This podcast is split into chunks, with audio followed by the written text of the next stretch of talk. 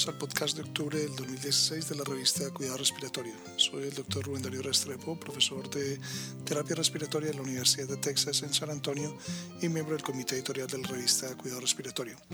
Este podcast llega a ustedes gracias a la colaboración del kinesiólogo licenciado Gustavo Holguín, jefe de kinesiología del Hospital Pediátrico Juan P. Garrahan en Buenos Aires, Argentina, terapista respiratorio certificado y fellow internacional de la Asociación Americana de Cuidado Respiratorio.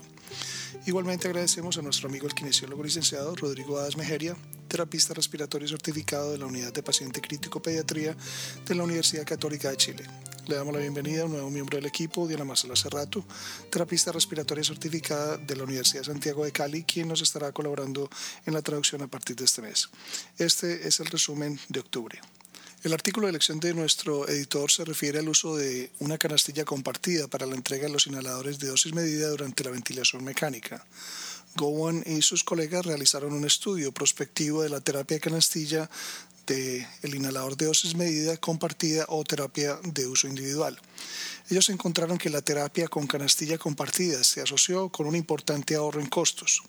Sin embargo, hubo tasas a pesar de que hubo tasas similares de la neumonía asociada al ventilador, la mortalidad hospitalaria y la duración de la estancia, hubo una mayor prevalencia de eventos asociados al ventilador.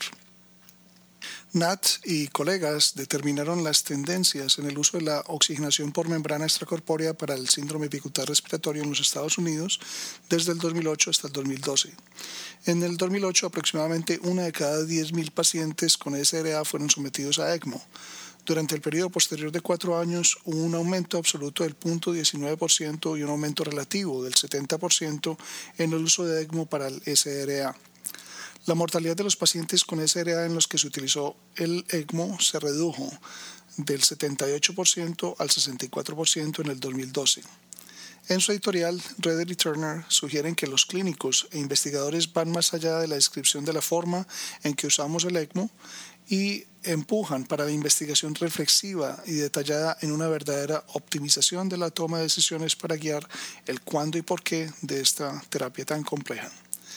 El efecto de la introducción de nasal de alto flujo en la duración de la asistencia respiratoria y la duración de la estancia fue evaluada por Hoffman y colegas. La introducción de la nasal de alto flujo se asoció con una duración significativamente más prolongada de la asistencia respiratoria a nivel medio, disminución de la alimentación oral, el aumento de la retinopatía del prematuro y un mayor uso de los centros de atención intermedia. Todd y Heath Jeffrey señalan que esta es la tercera publicación desde el 2015 que muestra un aumento de la morbilidad en los recién nacidos que recibieron cánula nasal de alto flujo. Es imprescindible examinar tanto la aplicación como los protocolos para el destete alto de la cánula nasal de alto flujo en neonatos prematuros, especialmente aquellos menos de 28 semanas de gestación. Las modalidades y las complicaciones asociadas con, la, con cánula nasal de alto flujo en una unidad de cuidados intensivos pediátricos es reportada por Baudin y colaboradores. La cánula, nasal, la cánula nasal de alto flujo se asoció con una tasa relativamente baja de complicaciones.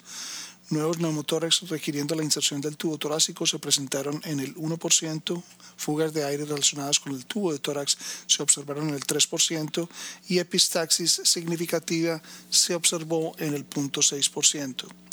La tasa de fracaso a la cánula nasal de alto flujo fue del 18%. Carabini y colegas evaluaron la significancia clínica de dos modalidades de transporte, mensajería humana y el sistema de tubo neumático para las muestras de gases arteriales en sangre. Ellos encontraron que la diferencia en el PO2 y en el PCO2, no solo de las muestras arteriales, sino de la sangre venosa, demostró un ligero sesgo. Sin embargo, la diferencia no fue suficiente para afectar la interpretación clínica de los valores de gases sanguíneos. El propósito del estudio por Luis y sus colegas fue determinar la prevalencia de la disfunción diafragmática diagnosticada por ecografía en modo B y para determinar si prolonga el destete con disfunción diafragmática presente aumento de la duración de la ventilación mecánica en comparación con aquellos sin disfunción diafragmática. Ellos encontraron que la disfunción diafragmática era común en los sujetos con el destete prolongado y aquellos con disfunción diafragmática tuvieron más tiempo en ventilación mecánica y en la UCI. La abadesa y colaboradores analizaron la confiabilidad intra e interevaluador de la prueba de los seis minutos en los pacientes con EPOC. La prueba mostró una excelente confiabilidad de la distancia y de esfuerzo percibido tanto en el análisis intra e interevaluador. Para las variables cardiorrespiratorias, la confiabilidad fue de moderada a excelente para el análisis tanto intra como interevaluador, a excepción de la saturación de oxígeno. Los autores concluyeron que la prueba de los seis minutos se puede comparar cuando se realiza por dos evaluadores distintos. El estudio realizado por Alfarroba y sus colegas evaluaron el efecto de la rehabilitación pulmonar en la capacidad de ejercicio, los síntomas y el estado de salud por categoría de la EPOC.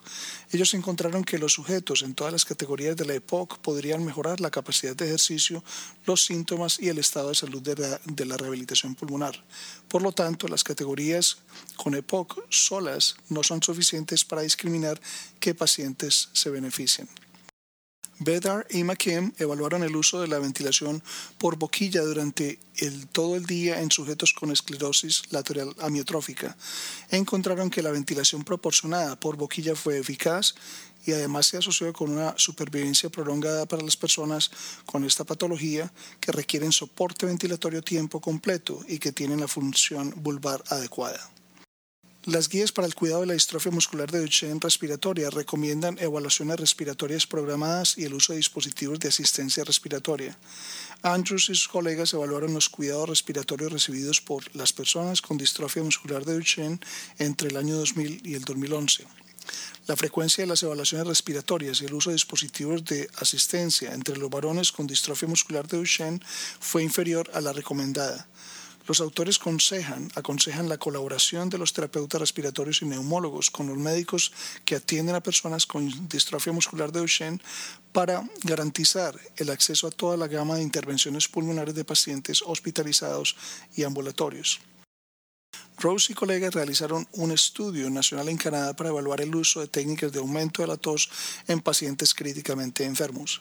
Encontraron adopción moderada de las técnicas de aumento de tos, en especial para el manejo de las secreciones. Ellos sugieren que la falta de experiencia y conocimiento son barreras potencialmente modificables si se intervienen con intervenciones educativas. El objetivo del estudio realizado por Litinsky y colegas fue evaluar la utilidad del análisis de esputo inducido de los materiales celulares y solubles en sujetos con esclerosis sistémica en comparación con controles sanos.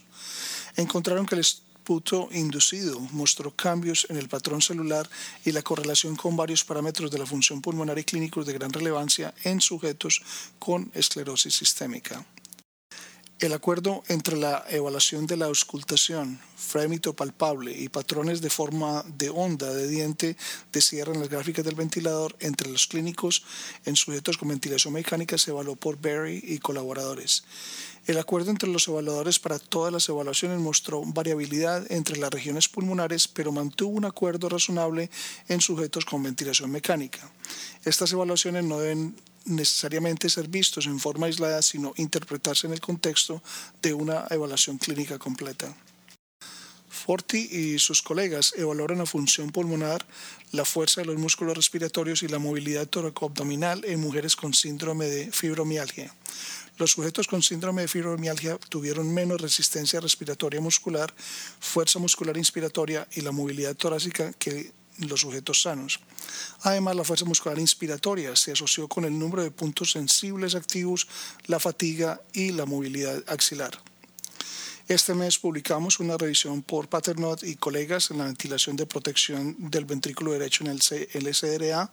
Publicamos además dos artículos del Simposio Nuevos Horizontes 2015, uno por Cioval en el seguimiento de dióxido de carbono exhalado y la otra por Walsh y Smallwood en la tomografía de impedancia eléctrica durante la ventilación mecánica. También publicamos los resúmenes del foro abierto del 2016 que serán presentados en el Congreso de la ARC en San Antonio el próximo mes. Espero ver mucho a, muchos de ustedes allí. Los esperamos el próximo mes. Para recibir el contenido tanto de esta edición de la revista como de las pasadas, visite nuestra página web www.rsjournal.com y allí podrá suscribirse para recibir los podcasts de las próximas ediciones.